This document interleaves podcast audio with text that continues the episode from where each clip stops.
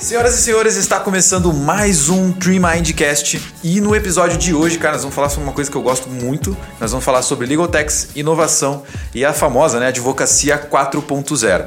E hoje a gente trouxe um convidado muito especial que, inclusive, depois desse, desse episódio eu vou ter que ligar para minha mãe e ter uma DR com ela porque, cara, esse nome é muito bonito, velho. Infelizmente eu vou ter que conversar com ela e falar, porra, por que não escolheu um nome mais bonito? Mas vamos lá.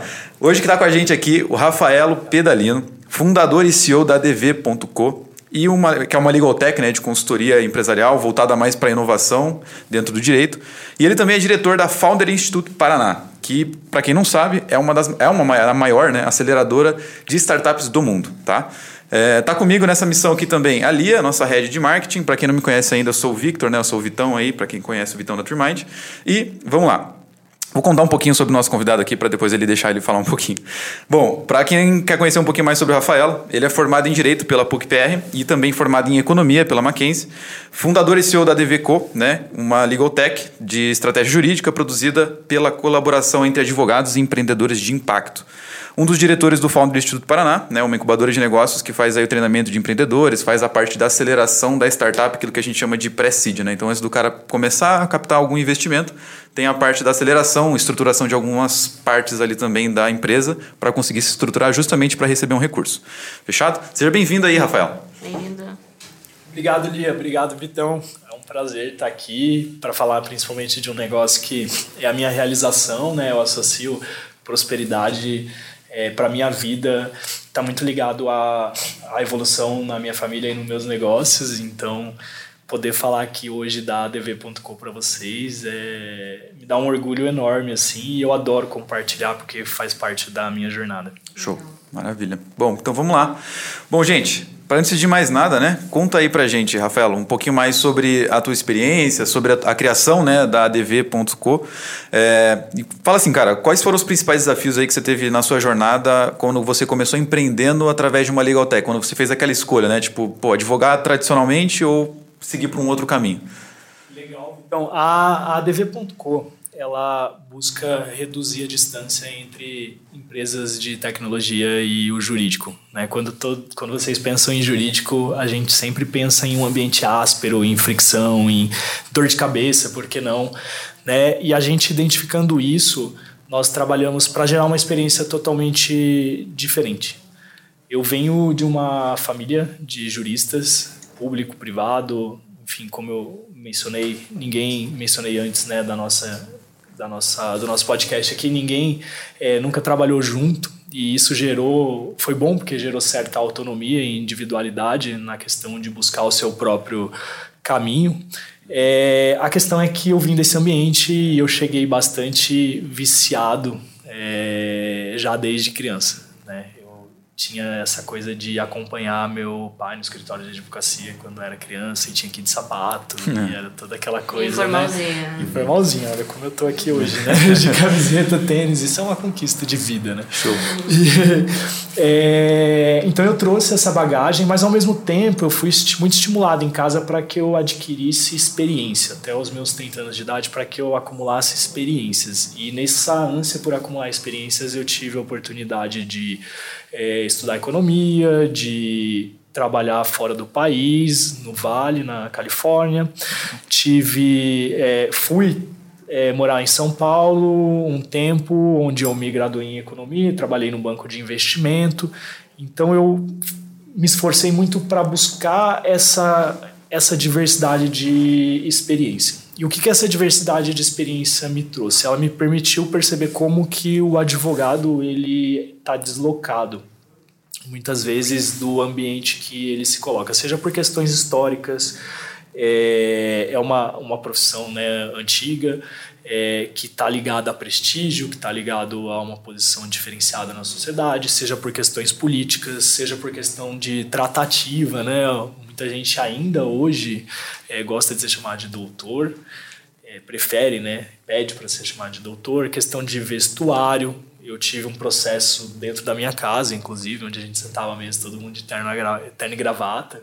É, e, e eu tinha certa resistência com essa roupagem, mesmo quando eu trabalhei no banco de investimento dentro da área é, de investimento, não era uma área jurídica, mas eu atraí esse tipo de investimento e aos poucos eu comecei a ver que eu poderia olhar, e a economia me trouxe essa visão, eu poderia olhar para as coisas que me incomodavam como uma oportunidade de fazer diferente, não só de ficar reclamando.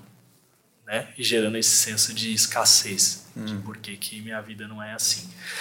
E terminando meu tempo em São Paulo, eu saí do banco de investimento, voltei a Londrina, que é a minha cidade de nascença, buscando qualidade de vida né? Porque no final das contas a gente tem que valorizar o nosso corpo, a nossa saúde e a base, sem isso a gente não produz nada. Então voltei a Londrina buscando qualidade de vida para que isso se convertesse em rendimento, né? Até era uma pegada na época, eu lembro que não é fácil você sair do de São Paulo, né? Porque São Paulo, o pessoal falava lá, é onde a onda forma, né? E aqui a onda quebra. Não vejo dessa forma, acho que o mundo já mudou muito, inclusive com a questão da digitalização, pandemia e tal.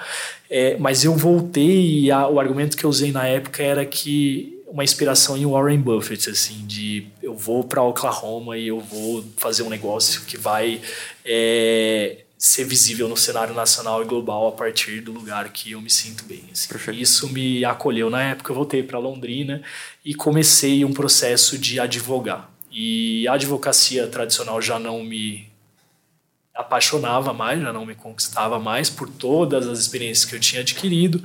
Disso eu decidi abrir um escritório de advocacia que não tinha nome na porta, é, com um estagiário na época. A visão era começar a atacar essas coisas que eu tinha aprendido durante a minha vida que não focavam no cliente, mas focavam na pessoa do advogado. Né? E a gente abriu esse escritório num coworking. Uhum. E ali eu tive meu aprendizado, meu primeiro aprendizado sobre cultura.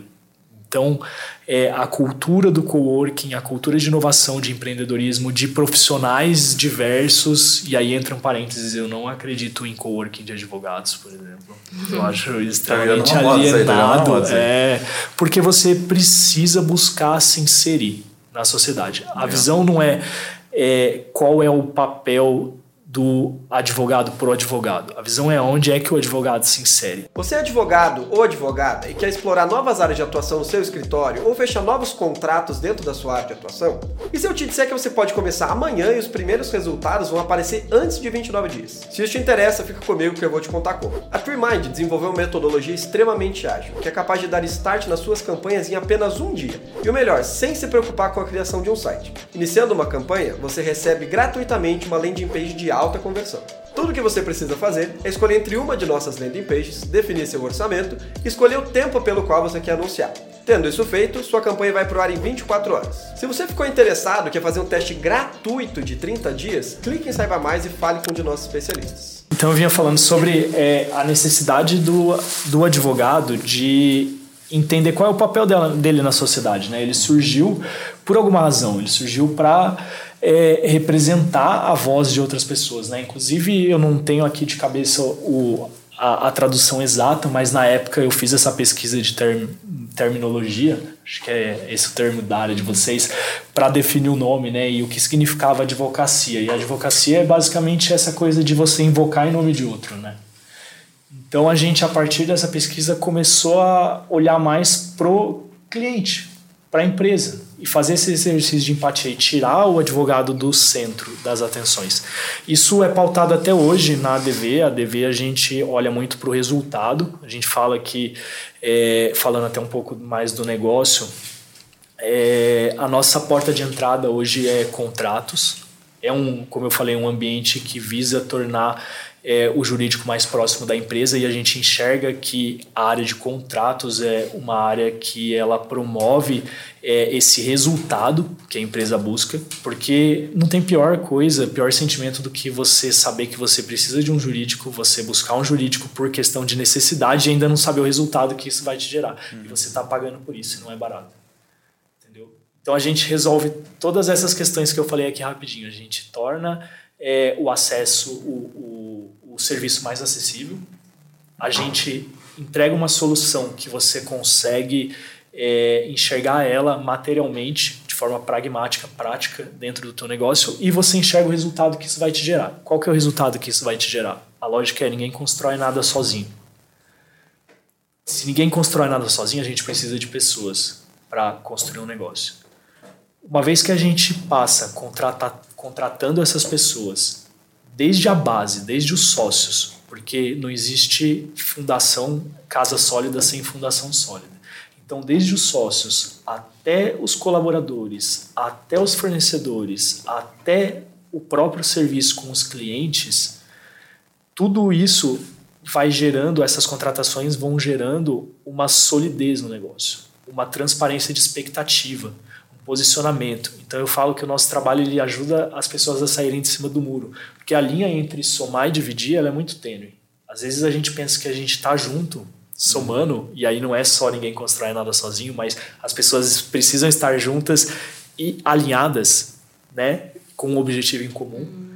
É, às vezes a gente acha que a gente está somando e a gente está dividindo, a gente está um se apoiando no outro, porque ah, é confortável, eu não estou sozinho aqui nessa nessa barca, mas a barca ela está andando. Então o contrato ele ajuda as pessoas a tirar, a sair de cima do muro. E é muito comum no nosso trabalho que, uma vez que a gente chega com esse processo de contratos, e falando de contratos assim parece muito simples, porque a gente pensa numa, no escritório de advocacia tradicional, é, fazendo contratos, vendendo contratos no balcão para as empresas, e não é isso que a gente faz, e eu vou falar já já sobre isso, mas isso gera um resultado. E às vezes os colaboradores, os sócios, eles percebem que olhando aquele, aquele texto, olhando aquela negociação, que esse negócio não é para eles, e eles saem fora. E tudo bem, porque só vai para frente. Isso é muito legal de você pensar que a gente tende a rotular o que é bom e é ruim, mas na verdade a gente não foca no que interessa, que é o crescimento da empresa. Por que, que a gente está junto? Então, é, acontece sim de às vezes a parte se tocar que, pô, isso não é para mim, e naturalmente ela vai saindo sem drama do negócio com o tempo, ou então o vínculo se fortalece, porque as pessoas entendem para que elas estão ali e para onde elas têm que remar, e isso gera valor de longo prazo. Então, a gente focou em contratos por, por essa causa, e aí eu falo qual é a diferença, né? Por que, que nós não somos um escritório de advocacia? Primeiro, porque a gente se posiciona como uma startup, nós somos uma empresa é, de startup. É importante que a gente se posicione dessa forma, porque a gente se coloca nas mesmas dores, na mesma realidade das empresas que a gente colabora. Aproxima Isso muito, né? Aproxima do muito. Isso diminui muito o nosso custo, porque a gente cobra para entregar um serviço e o que o cliente não percebe num primeiro momento, mas sim no segundo momento, é que a gente aprende com ele também. Então imagina se eu fosse valorar essa experiência. Eu poderia dar um desconto do meu custo Sim. Então o meu custo ele reduz, eu consigo com, com essas com essa engenharia é, criar um processo que ele é mais horizontal com a empresa e isso é, é muito legal. Outras medidas que a gente usa também para diminuir esse custo e no final entregar algo mais acessível, e aí entra o segundo ponto de como, porque a gente se diferencia de escritórios de advocacia, é o processo eu falo que de contrato aqui, mas o contrato ele é um meio. Ele é a dor que o mercado tem e pelo qual eles chegam até nós. Mas a gente tem um valor fora isso imensurável, que vai para o lado de cultura, que vai para o lado de experiência, que vai para o lado de processos repetitivos. Uhum. E isso um escritório de advocacia tradicional não consegue fazer. Perfeito. Cara, bem legal. Acho que aqui entra até um pouco do ponto que a gente tinha puxado na seguida, né? Que era a diferença ali entre um ambiente mais empreendedor e um ambiente mais tradicional dentro do mesmo negócio que seria a advocacia, né? E aí, pelos pontos que você trouxe aqui, cara, o principal ponto é a questão né, de você tirar o advogado do centro. Então, eu sou um prestador de serviço, eu tenho que me encaixar dentro daquele cliente, né? Esse seria um ponto. O segundo seriam os processos, como você falou, né? Essa parte da, da gestão. O que mais, cara, que você acha assim que faz essa diferença entre, puta, um ambiente que eu vejo que aqui tem inovação ou não, cara? Que eu vejo que é uma advocacia tradicional. E a tecnologia, claro, né? Perfeito. Não pode faltar. É, eu costumo dizer que a tecnologia ela não é fim, ela é meio. Então a gente tende a pensar que o mundo vai ser substituído, as pessoas vão ser substituídas por tecnologia. E isso não vai acontecer. Se você está apostando nisso, você está apostando é, errado na nossa visão. Existe verdade, né? Aí. Mas a tecnologia é muito importante. O que a gente faz é a gente equilibra justamente, Vitão, como você falou, essa questão do exercício de empatia com o cliente. Então eu costumo dizer que a empresa, o que nós vendemos é um departamento jurídico Perfeito. terceirizado, outsourcing, né? É o termo em inglês para dizer que o serviço é terceirizado. É, para empresas de tecnologia, eu costumo dizer que a empresa, quando ela contrata a gente, ela automaticamente aumenta a equipe dela. Tamanho o grau de integração que a gente oferece para a empresa. Como se ele contasse com um funcionário a mais ali, né? Com um funcionário a mais, não, com uma equipe a mais. Perfeito. Porque a gente se organiza em equipes de três pessoas. Então ele conta com uma equipe a mais, com um departamento jurídico a mais. Imagina o impacto disso para uma empresa que está começando. Uma coisa é, e eu trago isso da minha experiência corporativa, é um banco ter um departamento jurídico.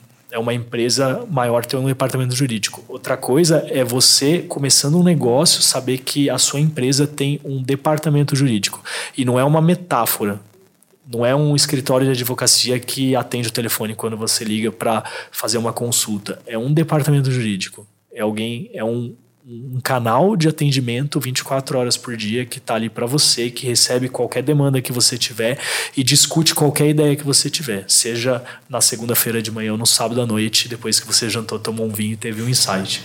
Daí o valor envolvido ali, enxergado no teu serviço é muito maior, né? Completamente bizarro, porque ele deixa de ser um advogado tipo, ah, eu tenho um problema, vou ligar pro cara. E eu passo a ser um parceiro de negócio mesmo do cara, né? Onde a pessoa, putz, velho, eu tive uma ideia, mas será que vale a pena implementar isso? E aí você consegue trocar uma ideia, além do, da, do ponto de vista jurídico, né? Você entra num viés de negócio mesmo. E é isso que faz a diferença, né? E é um- uma coisa bacana que você falou, além do negócio jurídico, uma das questões de você se integrar ao cliente, à dor dele e ao resultado dele, é você abrir mão do rótulo.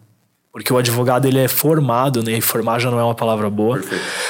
num rótulo. E esse rótulo separa ele da dor e do sucesso do cliente.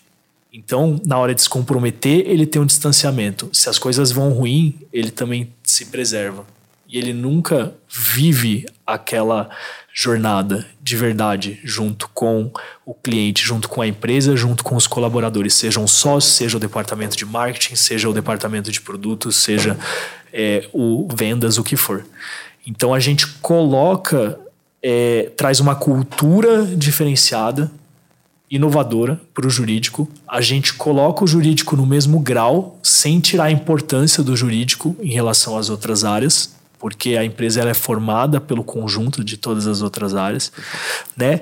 E aí entra nas duas questões seguintes que você mencionou, Vitão, que é o processo. Então é a partir do processo que a gente consegue fazer isso a um custo acessível, né? E se a nossa solução ela almeja reduzir a fricção que as empresas têm com o jurídico, o custo passa é outro elemento, porque esse distanciamento te permite criar uma aura e cobrar algo que muitas vezes, na maioria das vezes, não faz sentido para o empreendedor, né?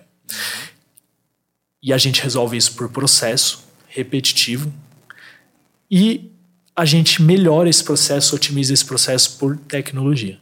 Então a tecnologia valoriza as pessoas envolvidas nesse processo. O processo ele gera repetição. Com repetição eu consigo gerar excelência no que a gente está fazendo, uma vez que a gente focou no público. O nosso público é, são empresas de tecnologia prestadoras de serviço, PMS, Perfeito. tá? Gerando essa repetição, eu consigo reduzir o meu custo operacional, porque Einstein já falava, né, que o, a energia gasta para você sair de um ponto de inércia é muito maior do que a energia que você gasta em movimento. Então, o nosso processo repetitivo nos coloca numa rota de movimento que é cada vez mais rápida, cada vez mais forte.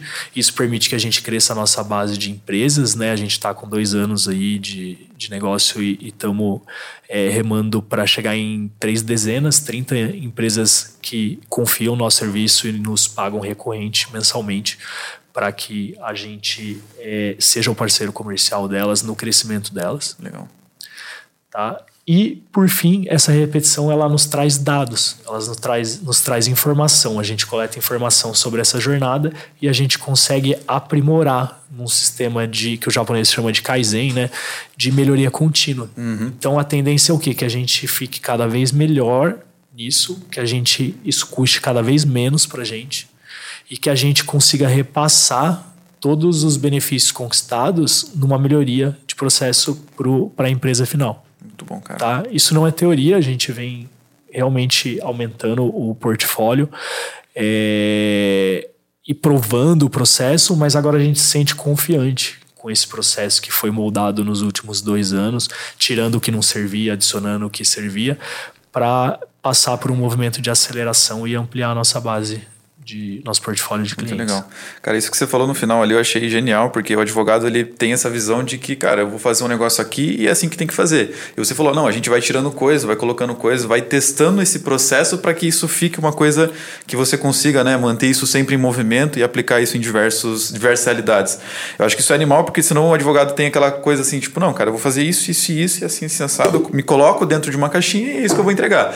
E aí quando você fala, não, mas, cara, como que eu melhoro isso? Eu tiro isso, eu coloco aquilo, será que isso vai ter um valor percebido pelo meu cliente? Aí você está numa jornada constante de estar em movimento, né? Você não estagna, né? não deixa estagnado ali o negócio, você realmente vai trabalhando naquilo para que isso cada vez mais tenha um valor percebido cada vez maior pelo público, né? Sim, esse é o processo de uma startup, né, Então, e por isso a importância ali da gente se colocar como uma startup para você entender toda essa cultura, porque você precisa remar junto. Imagina que o, a empresa ela está correndo aqui e você como departamento jurídico você precisa compartilhar da cultura dessa empresa. Sim. Senão você segue sendo aquele bicho é, à parte, né, uhum. externo. Então, como fazer isso? Se comportando, porque eu aprendi que a gente aprende na prática. Essa, uhum. Isso foi o que o mundo me explicou, assim, depois de fazer tanta faculdade, tantas coisas que eu tinha muita dificuldade de concentração. Para mim, serviu dessa forma. Eu entendi que a forma de aprender era na prática. Perfeito. Por isso eu fui buscar o Founder Institute também. O Founder Institute ele me trouxe um volume de empresas passando na minha frente que eu jamais conseguiria é, ter no início de carreira. Perfeito. Então isso me trouxe uma fotografia de padrão dessas empresas e acelerou o nosso processo. Bem legal. Né? Tem algum grande aprendizado desse founder que você conseguiu extrair? Com certeza, vários. É uma referência no nosso negócio. É, eu não eu, eu valorizo muito a questão da pessoa, né? Eu falei antes que eu não acredito que a tecnologia ela substitua as pessoas. Por exemplo, você tem soluções de contratos hoje. Então eu tenho um sistema, você não precisa de advogado. Você entra no sistema e você preenche aqui os campos e o contrato está pronto. Mas você, que não tem conhecimento nenhum jurídico, você se sente confiante para trocar o seu jurídico por uma plataforma. uma plataforma dessa? Então talvez essa plataforma ela tenha melhor advogados Perfeito. Entendeu? Então, a gente enxerga o quê? Que nós estamos lidando com questões de pessoas. Né? De novo, ninguém constrói nada sozinho, vamos contra nos contratar para gerar expectativa e resultados mais claros. Se a gente está lidando com questões de pessoas, eu não posso esperar que eu vou substituir essa ordem por pura tecnologia.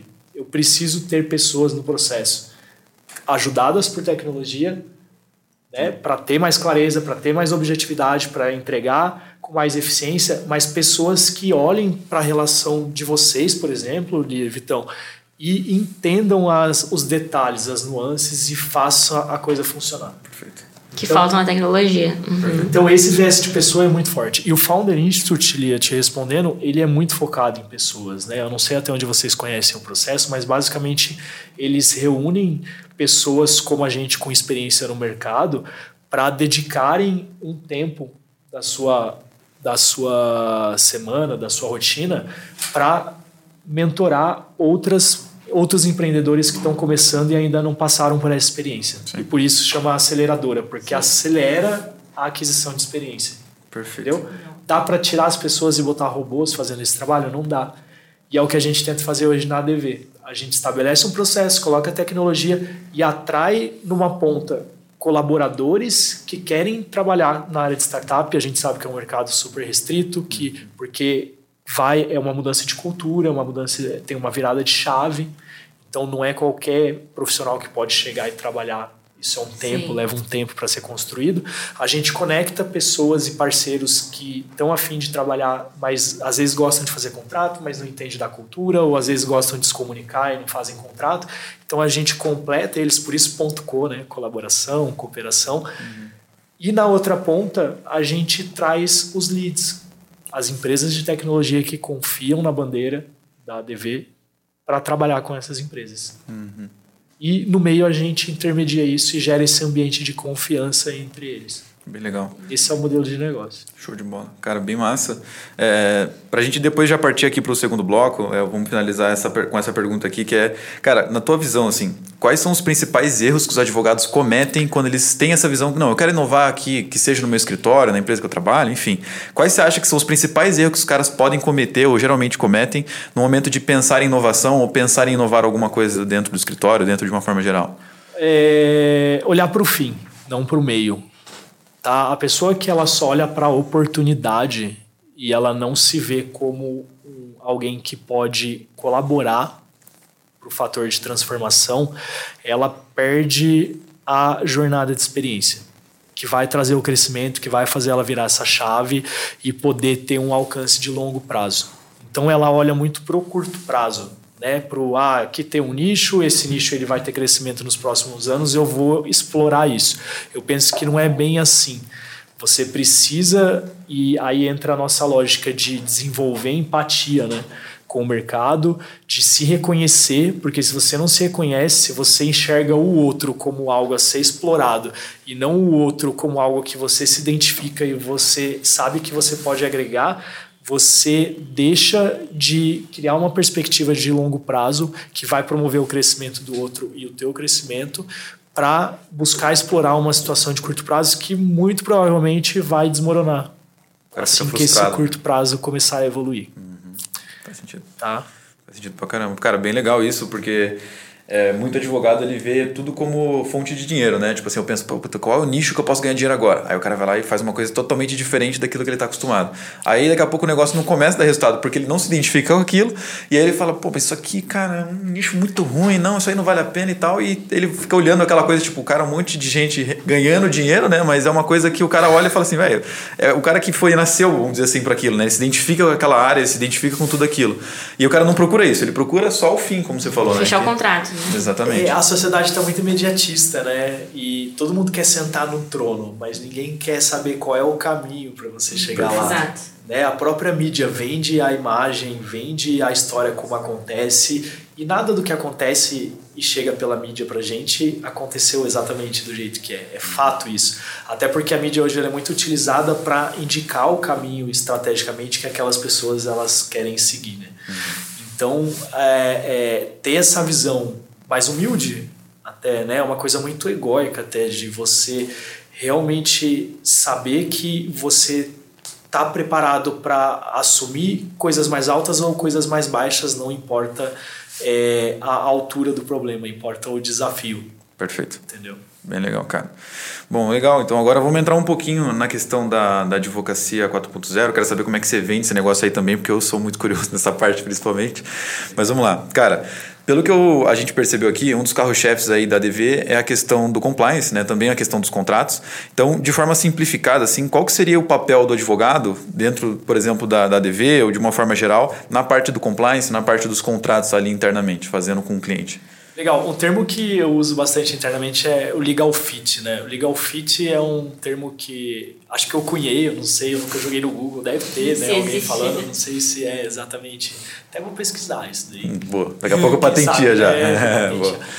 Mas é, existe um termo na área das startups que se chama Product Market Fit, que é basicamente quando o seu produto ele encontra aderência no mercado e ele começa a vender, a escoar, né? A tal da oferta e demanda numa, numa visão mais prática da economia. É, a gente trabalha muito pelo legal fit, que não é nada mais do que o compliance. Não adianta você fazer um negócio e esse negócio ele não aderir né, a legalidade das coisas. A gente tem um caso muito prático que é a Uber. A Uber ela lançou e em alguns países até hoje ela é ilegal. E eles fazem esse trabalho. Então, em alguns eles levam na marra, em alguns países já, como foi acho que o caso do Brasil, até já teve uma adaptação na legislação, mas vai se fazendo esse, esse trabalho de conformidade. Uhum. Tá? É, você falou para mim que pode cortar, eu esqueci a pergunta. É, com relação ao que, que o papel do advogado é né, dentro do compliance, o que, que ele faz ali internamente. Então, Vitão, o papel do advogado dentro desse compliance é garantir que toda a operação ela encontra uma legalidade no que está sendo feito. Tá? E aí entra um aspecto muito importante. O advogado, dentro da cultura, é, sem querer generalizar, mas da cultura de soberba, de ter uma posição, querer ter uma posição de liderança, uma atenção dentro do negócio, muitas vezes ele deixa de valorizar quem realmente tem o poder de fazer o negócio acontecer, que é o empreendedor. O empreendedor é a pessoa que mais sabe, porque o negócio que você está colaborando, apoiando para que cresça, é fruto da experiência dele. Ninguém cria um negócio que não vem da sua própria experiência. Imagina eu criar um negócio hoje que ele está no mercado de farmácia. Eu não tenho zero experiência em farmácia. Vai chegar alguém que viveu isso em gerações e vai sobrepor a minha solução, sem dúvida nenhuma. Então, você encontrar talento e reconhecer o talento e empoderar esse talento é o caminho para que a empresa ela evolua. E de novo, a DV.co ela não vende contratos. Ela, o contrato é a dor, ela vende crescimento. Então, Perfeito. né, volta naquilo que, que eu falei mais cedo. É, a gente acaba que eu não tenho ambição de trabalhar com todas, com o maior número de empresas possíveis. Eu quero chegar num volume grande de portfólio, mas a gente sabe que tem empresas e empresas, que tem empresas e toda empresa em early stage, em estágio inicial, ela representa, ela é uma representação das pessoas que estão por trás dela, porque ela é muito precoce. A gente sabe que tem empreendedores que não têm cultura para atuar com a gente, que não estão preparados para receber esse empoderamento, que preferem é, contratar pessoas para tocarem o um negócio para ele. E não é esse empreendedor que a gente está procurando. A gente busca empreendedores que têm um talento, que têm um negócio fruto da sua experiência e que fazem acontecer. E aí a gente traz ferramentas para empoderar, para que eles deixem de pensar nos problemas do dia a dia, porque ninguém começa um negócio pensando, ah, eu vou ter que me preocupar com jurídico, com contabilidade. As pessoas começam o negócio pela sua experiência. E é normal que quase sempre, na falta de acesso a um jurídico, por todas as questões de fricção que a gente vem falando aqui, elas deixem de lado essas questões para depois. Isso é uma coisa da cultura do brasileiro que a gente está trabalhando para mudar.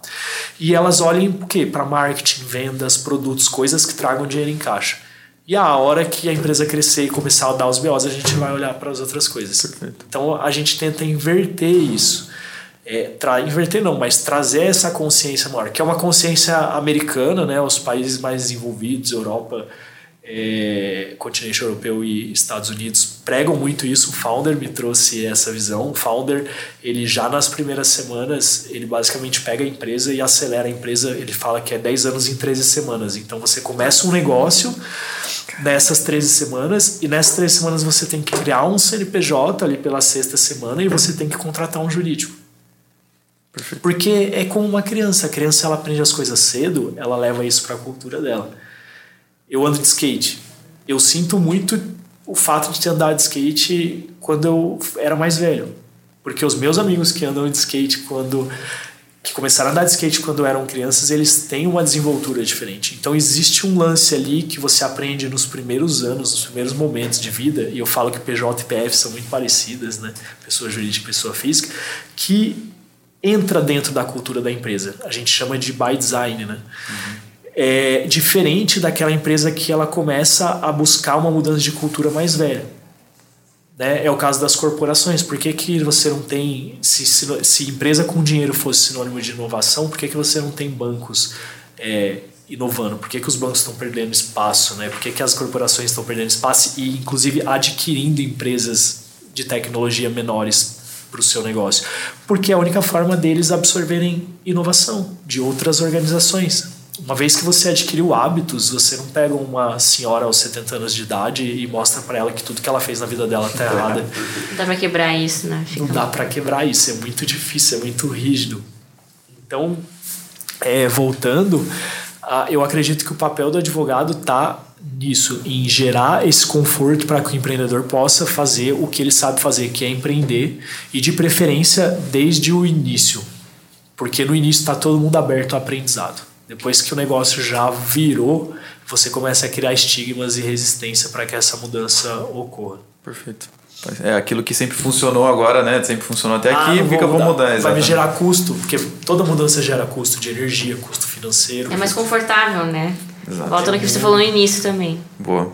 E o Beleza. crescimento não está no conforto. Sim. Justamente. Bem legal. Bom, vamos lá. É, Rafa, cara, a próxima coisa agora, agora uma coisa que eu realmente é, quero discutir contigo diretamente é o seguinte, cara. Atração de clientes. Como que você vende dentro dessa área? Hoje, como que funciona a geração de demandas para DV? É por campanha de marketing? É pelo Founders? É por outros caminhos? Hoje, um advogado pensando que quer entrar nessa área de inovação, quer tentar fazer algo parecido, ou enfim, quer realmente conseguir trazer mais clientes para o escritório dele de uma forma diferente. Como que vocês na, na DV começaram a vender? É diferente hoje? Como que funciona esse processo de venda?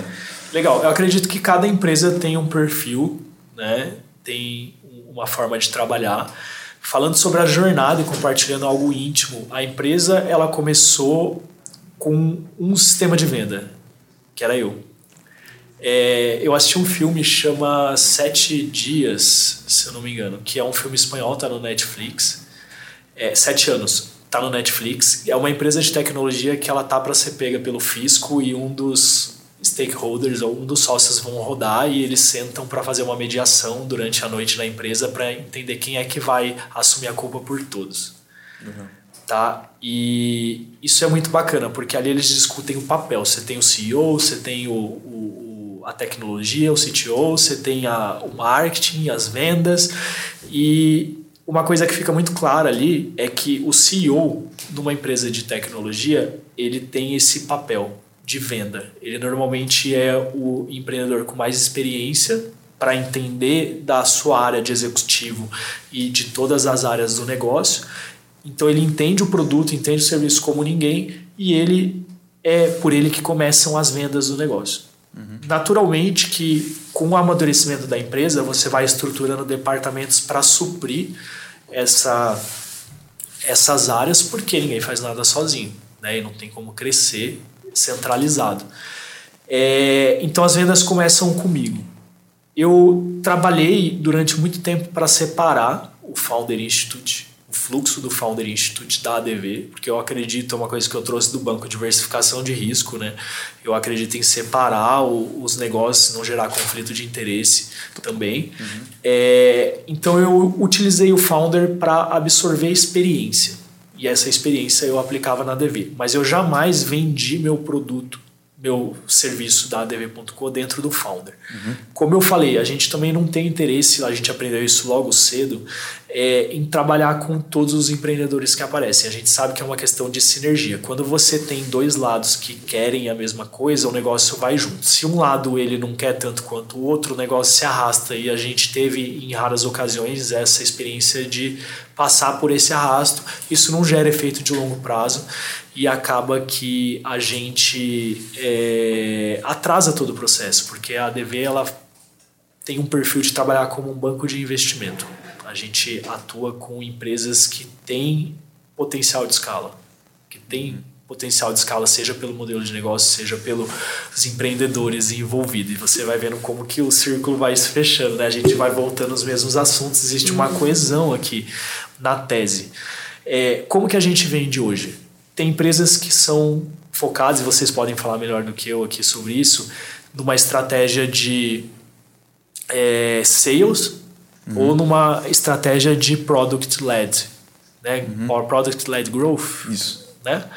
A ADV ela é total product led growth. Então hoje as vendas elas me extrapolam, elas estão além de mim. Hoje as, as empresas que chegam não necessariamente eu tenho que ir atrás, elas vêm até a gente porque seja por indicação de outros clientes. A gente tem uma taxa de retenção muito boa. Assim, o nosso portfólio vem crescendo mesmo todo ano, porque quem está crescendo não sai. As poucas empresas que deixam de trabalhar com a gente são pouquíssimas mesmo. Eu diria que é 5% das empresas que a gente legal. adquire é, no portfólio, elas deixam de trabalhar porque a empresa começa a colapsar. Elas não encontram validação, não encontram atração, começa a faltar Momento de negócio, caixa. E como a gente cria um relacionamento próximo às empresas e de longo prazo, a gente já começa a perceber esses sinais antes mesmo da empresa decretar a, a, a, a, a paralisação. Então começa ali três a seis meses antes a gente começa a ver que o empreendedor ele já não dá os retornos que ele tinha que dar. A gente trabalha muito no sistema de follow-up, né? A gente não entrega o contrato. E isso é uma coisa legal aqui para o público que a gente está falando. A gente não entrega o contrato e a demanda foi entregue. O contrato, eu sempre falo, é meio. A gente quer ver o resultado que esse contrato vai projetar. Então a gente entrega o contrato e a gente passa no sistema de follow-up toda semana. E aí? Curtiram? Foi? Assinou? Né? Até saber que isso gerou resultado, porque é esse movimento que vai gerar crescimento para a empresa. Perfeito. E aí a gente vai acompanhando dessa forma.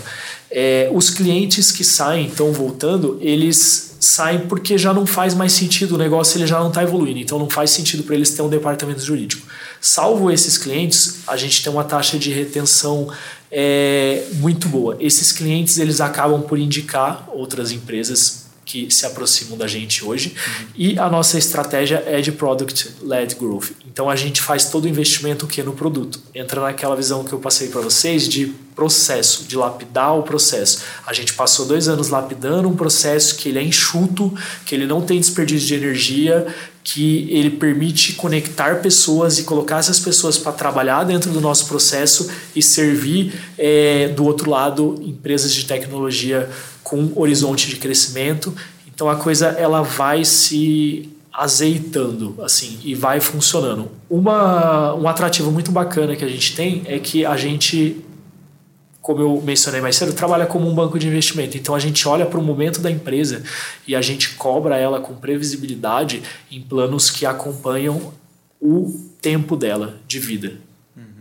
Então é natural que em alguns momentos a gente tenha pego empresas que começaram num, numa fase de lançamento, onde elas estavam começando a validar os primeiros passos, as primeiras é, situações da solução dela, e essas empresas elas cresceram e foram para o nosso plano mais é, avançado, que é o plano de Pro. Uhum. Inclusive, a gente tem um caso muito memorável de uma empresa que a gente começou em 2019, que é, eles pagavam 600 reais por mês para a gente, é, como uma empresa recém-lançada, e esse último mês eles se tornaram a maior empresa no segmento deles, é, da América massa. Latina, adquirindo um concorrente.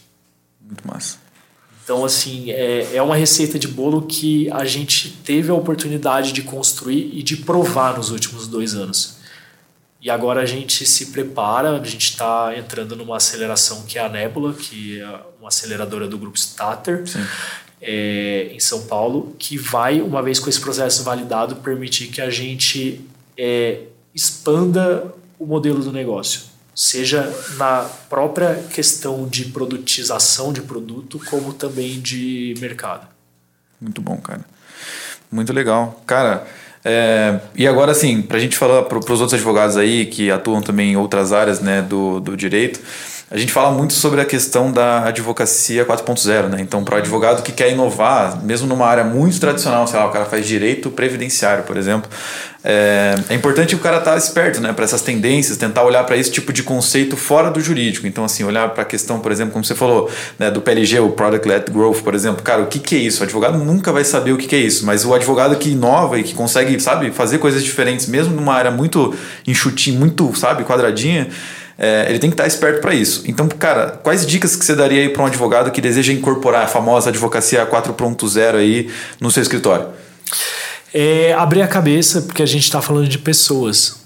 Então, novamente, o foco nunca é o rótulo que você veste. O foco são pessoas e a solução que você tem para entregar para elas, para colaborar. Então, o primeiro ponto, o primeiro passo que eu diria é você olhar para essa questão pessoal, como você falou.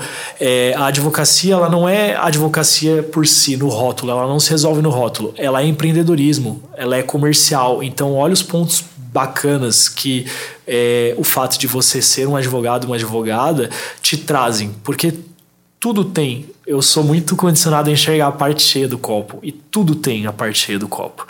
Então, é, um advogado por si só, ele é altamente comercial. Eu não acredito que eu hoje sou CEO da ADV e como eu falei, o CEO ele está diretamente envolvido com as vendas, a ponto de eu estar tá terceirizando o operacional. Hoje, graças a Deus, eu tenho pessoas que me ajudam dentro da empresa com a operação e me dão mais ar para eu poder olhar para a questão comercial e entender de, de, de product-led growth. Mas é, o advogado por si só é comercial e por si só ele é empreendedor. E se você é empreendedor, você precisa começar a pensar é, no teu escritório de advocacia, no teu negócio como uma empresa. Né? Não ouça o que, não vou fazer uma apologia aqui totalmente contrária, mas não ouça o que a OAB fala para você, que você não pode ser uma empresa, que você é uma sociedade. Isso é um atraso enorme de vida, entendeu? Aonde vocês querem chegar com isso? Provavelmente isso fazia sentido, se fazia sentido lá no século XVIII, XIX, né?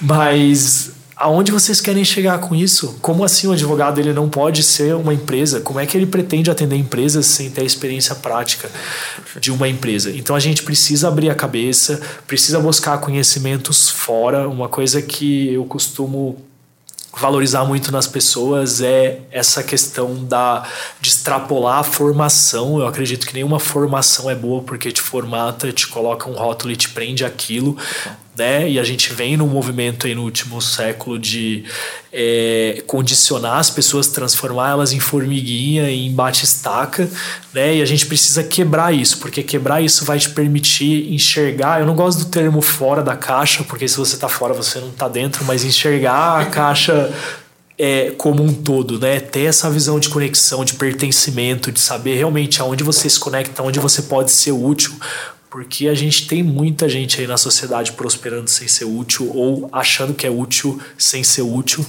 Perfeito. Né? E para mim o longo prazo ele vai mostrar. O tempo resolve, né? A gente fala. Com certeza. Cara, bem legal. Isso é uma coisa que a gente vê, inclusive com os clientes da Trimind, né? A gente atende, cara, todo tipo de escritório que você pode imaginar. Mas um padrão que eu observo muito, cara, naqueles escritórios que conseguem se destacar de verdade, assim, conseguem sair um pouquinho do, daquilo que é um escritório pequeno, ou enfim, aquela coisa muito mais, sabe, arroz com feijão.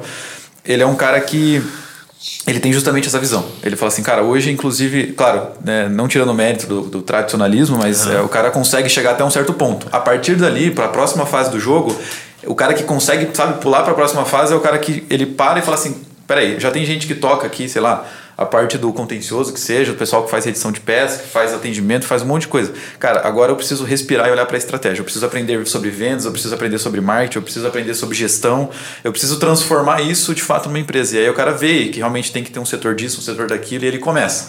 Aí sim ele vira um escritório, cara, outra pegada, assim, porque ele, ele aprende que, por exemplo, a lógica que você falou, né, o atendimento, não é só entregar uma demanda e falar, beleza, meu trabalho como advogado encerrou por aqui. Não, peraí, cara, como que está funcionando isso? Tá, deu boa para você, não deu boa? Boa, como que você está se sentindo com relação a isso, te ajudou de alguma forma, e aí você cria uma coisa que, cara, é um efeito que ele cadencia, né? ele vai caindo para outras áreas e aí as pessoas mesmo se começam a se comportar para essa mudança. Então isso é uma coisa bem legal que você trouxe, porque eu acho que isso realmente faz uma diferença é abrir a cabeça, né? É, o cara realmente enxergar de uma outra a, forma. a questão do equilíbrio, Vitão, ela é muito importante né, eu comecei falando lá no início do podcast que é, se a pessoa ela não está forte, se as conexões da base não estão fortes, a casa ela cresce sem estrutura. Então a questão do equilíbrio é muito importante. Para você desenvolver qualquer coisa que gere valor, na minha visão, você tem que ter um equilíbrio. E esse equilíbrio passa, né? Tem até o pessoal da RH lá, da psicologia, tem a roda da vida, né? Passa pela família, passa por espírito, passa pelo trabalho,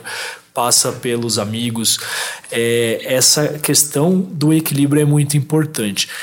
É, o nosso sistema ali é de follow-up, como você bem falou. Follow-up é a, o termo que o pessoal usa no mercado é, financeiro para acompanhamento, né? para fazer o acompanhamento. E a gente faz esse follow-up até o final. Por quê? Porque a gente quer olhar para resultado. Você quer ver o outro lado da moeda, falando de equilíbrio? Acontece, muitas pessoas hoje estão muito imediatistas. Então, é muito comum quando eles começam a trabalhar com a gente e a saída sempre demanda mais energia até adquirir a cultura e entrar no fluxo, é muito natural que as pessoas elas entrem num processo de puxa-solta. Então, o, o, a empresa, o representante da empresa, ele demora é, dias para responder uma situação e de repente ele chega despejando um monte de coisa, querendo tudo para ontem, porque na cabeça dele isso mostra que ele está participativo. Né? O nosso sistema de follow-up ele passa cobrando a continuidade do processo, mas a gente preza muito por não passar a impressão de que aquela pessoa está atrasada no processo dela. Então a gente está sempre buscando, e no início isso gasta muita energia, trazer um equilíbrio de relação. Porque, como eu falei, a gente não quer suprimir o papel do empreendedor. A gente quer ser um agente transformador, um agente que dá base, dá sustentação para que ele, o verdadeiro talento, possa aparecer. Então a gente cria essa, faz essa, esse processo de follow-up tomando cuidado que para ele saber que a gente está ali para ele a hora que ele precisar, mas que ele não está atrasado porque o tempo é dele. E do outro lado a gente trabalha dessa forma para gerar esse movimento de, pô, o que você está fazendo, sem falar diretamente, é errado. Então a gente tende, né? Esse é o outro lado. Tem muito advogado que é escravo do cliente, que fica recebendo as coisas porque o advogado ele já tem essa o estigma, né? Ele tem essa coisa de pá, advogado é problema. Então, é, o cliente trata mal, o cliente ele muitas vezes desfaz, ele traz pressões que nascem ali e não são tão certas também. Então a gente não acredita em lado certo, lado errado. A gente trabalha para gerar esse equilíbrio, para que esse equilíbrio da nossa relação gere um, um valor. E esse é um processo muito bacana, assim. Você tá buscando equilíbrio no relacionamento. Bem legal. Fazer o cara entrar na roda com empatia, né? Tipo assim, cara entra Isso. na dança, mas de uma forma mais empática. Buscar aquilo e... que eles chamam de fine tune, né? Buscar o, a sinergia aí entre cliente e, e advogado. se divirta, né? Porque Perfeito. o processo é isso. Tá todo mundo ali para se divertir. Você vê algo prosperando, crescendo, cara, isso não tem preço. É motivador. Todo mundo se, se anima, né? Com certeza. Bem legal. Bom, pra gente caminhar então pra nossa reta final aqui, cara, é, e depois pedir um recadinho final de todo mundo. É, cara, como acelerar o crescimento de um escritório de advocacia? Quais os próximos passos para construir, construir um negócio de sucesso, assim, na tua visão, pensando num escritório, sei lá, que hoje atende, sei lá, dois, três clientes, está começando agora e está com, com, essa pegada, quer saber como crescer mesmo um escritório de advocacia, né, de maneira acelerada, vamos dizer assim. Legal. De maneira acelerada, tenha paciência, saiba que tudo tem um tempo para acontecer né? Naturalmente, de novo, indo para essa questão do equilíbrio, o tempo não é nem antes nem depois, a gente não pode se acomodar nesse tempo também, né? A gente tem que fazer a nossa parte. É, existe um movimento muito intuitivo e a gente sabe quando a gente está fazendo coisas que realmente vão gerar um impacto e quando a gente está fazendo coisas só para preencher o nosso tempo, né? Até tem a tal da regra que eu esqueci o nome da pessoa que criou isso, mas podem jogar lá no Google, que é o 80-20, em que a gente tem que identificar as prioridades, a gente tem que identificar aonde que a gente pode colocar 20% de esforço e isso vai gerar 80% de impacto, né? E isso é muito importante, porque senão a gente cai naquela armadilha de estar tá sempre atolado de coisas, né? O tal do workaholic, que era muito bonito na minha época de, de banco, de investimento, e eu não tenho nenhum orgulho de falar hoje que eu sou workaholic, pelo contrário, a gente falou muito hoje aqui sobre equilíbrio, né? Que gera é, é, um movimento saudável para todo mundo, para você e para todo mundo em volta. É, então, primeiro, saber que tudo acontece no tempo certo ter essa visão de que para você chegar no trono, como eu falei mais cedo, existe uma jornada, uma escalada. É saber priorizar o seu trabalho e valorizar o seu trabalho e o trabalho do outro, seja o colaborador, seja o parceiro, é, seja o cliente. É, ser enxuto. Então a gente está caminhando e já está vivendo um momento que não existe é, desaforo, o tempo não aceita desaforo. Né? O tempo, o dinheiro, enfim, todas essas energias aí que, que são necessárias para que a gente processe e transforme em valor. Né? É, ser enxuto, a gente tem um termo na, no mercado de startup que é o Lean Startup, né? Que fala sobre essa questão de ser enxuto. Permite que você só use o necessário e vai muito de encontro com a questão da sustentabilidade. A sustentabilidade não é só o lixo, né? Que a gente recolhe. Na verdade, fala sobre você utilizar com consciência todos os recursos que você tem à disposição. E você ser enxuto na tua organização, sem dúvida, vai te preparar para o futuro porque você vai de encontro com um futuro que valoriza muito isso. E o presente ele já começa a se realizar nessa onda. Seja na prática, é, na relação com seus colaboradores, alguém que vai colaborar com você, hoje as pessoas não estão buscando só dinheiro, elas estão buscando propósito. É uma equação né, que equilibra essas duas coisas, financeiro e propósito. A gente equilibra. Hoje os colaboradores que trabalham com a ADV, eles sabem que eles têm ali um viés financeiro, eles recebem um capital financeiro, mas a economia me ensinou que existem outras formas de capital. Capital relacionamento, capital intelectual. Então a gente coloca tudo isso no pacote tá? E é muito importante você ter essa noção de do que você está entregando e que isso não vai faltar para eles e também não vai ter desperdício, porque se eles percebem que você é uma pessoa que não valoriza isso, que não tem essa visão enxuta, eles não vão respeitar o teu processo, a tua visão, a tua missão, tá? Eu sempre falo que cultura é mais importante que contrato. Contrato não prende ninguém, não faz ninguém andar é, dançar a música. Agora, cultura, que é quando faz sentido para mim o que ele está fazendo, isso sim agrega. Com certeza. Né? E então essa visão enxuta, ela é, é muito de ser enxuto, ela é muito bacana de consciência. Uhum. Acho que são esses três três pontos. Cara, muito legal. Eu acho que isso é uma coisa que o advogado às vezes não consegue enxergar, né? Quando você falou da, da questão de ser enxuta, o advogado acha, não, cara, tem que botar 30, 50, 80 pessoas aqui dentro. Só que aí você fala assim, cara, mas você vai botar 80 pessoas para aonde você vai chegar com isso, né? Porque daqui a pouco você quer atender mil clientes, vai precisar trazer 900 pessoas dentro do seu escritório, e aí é uma coisa que não tem fim, né? E aí dó, deixa de ser sustentável. Que é uma coisa que às vezes tem pessoas lá que vão ficar ociosas, não tem tanto tempo para trabalho, não tem, sabe, não tem mais tanta demanda para isso. Então é uma coisa que tem que estar conciliado e aproveitar o máximo das pessoas nesse sentido, né? Perfeito. Legal. Perfeito. É, eu falo que a gente está de novo numa sociedade muito imediatista, né? A gente pensa que ah, o que eu fizer agora vai acontecer agora. E na verdade, o ciclo ele é assim, né? Você planta aqui para encontrar uma realidade que atenda ao que você está plantando, né? É o tal do a mesma visão do product market fit, né? Perfeito. Perfeito. Bem legal. Bom, Rafaelo, cara, é, um recadinho final que você queira deixar aí para os advogados que estão te ouvindo e que vão com certeza sair esses podcasts diferentes. Me conta aí o que, que você acha, um recadinho final que você poderia colocar aí no outdoor.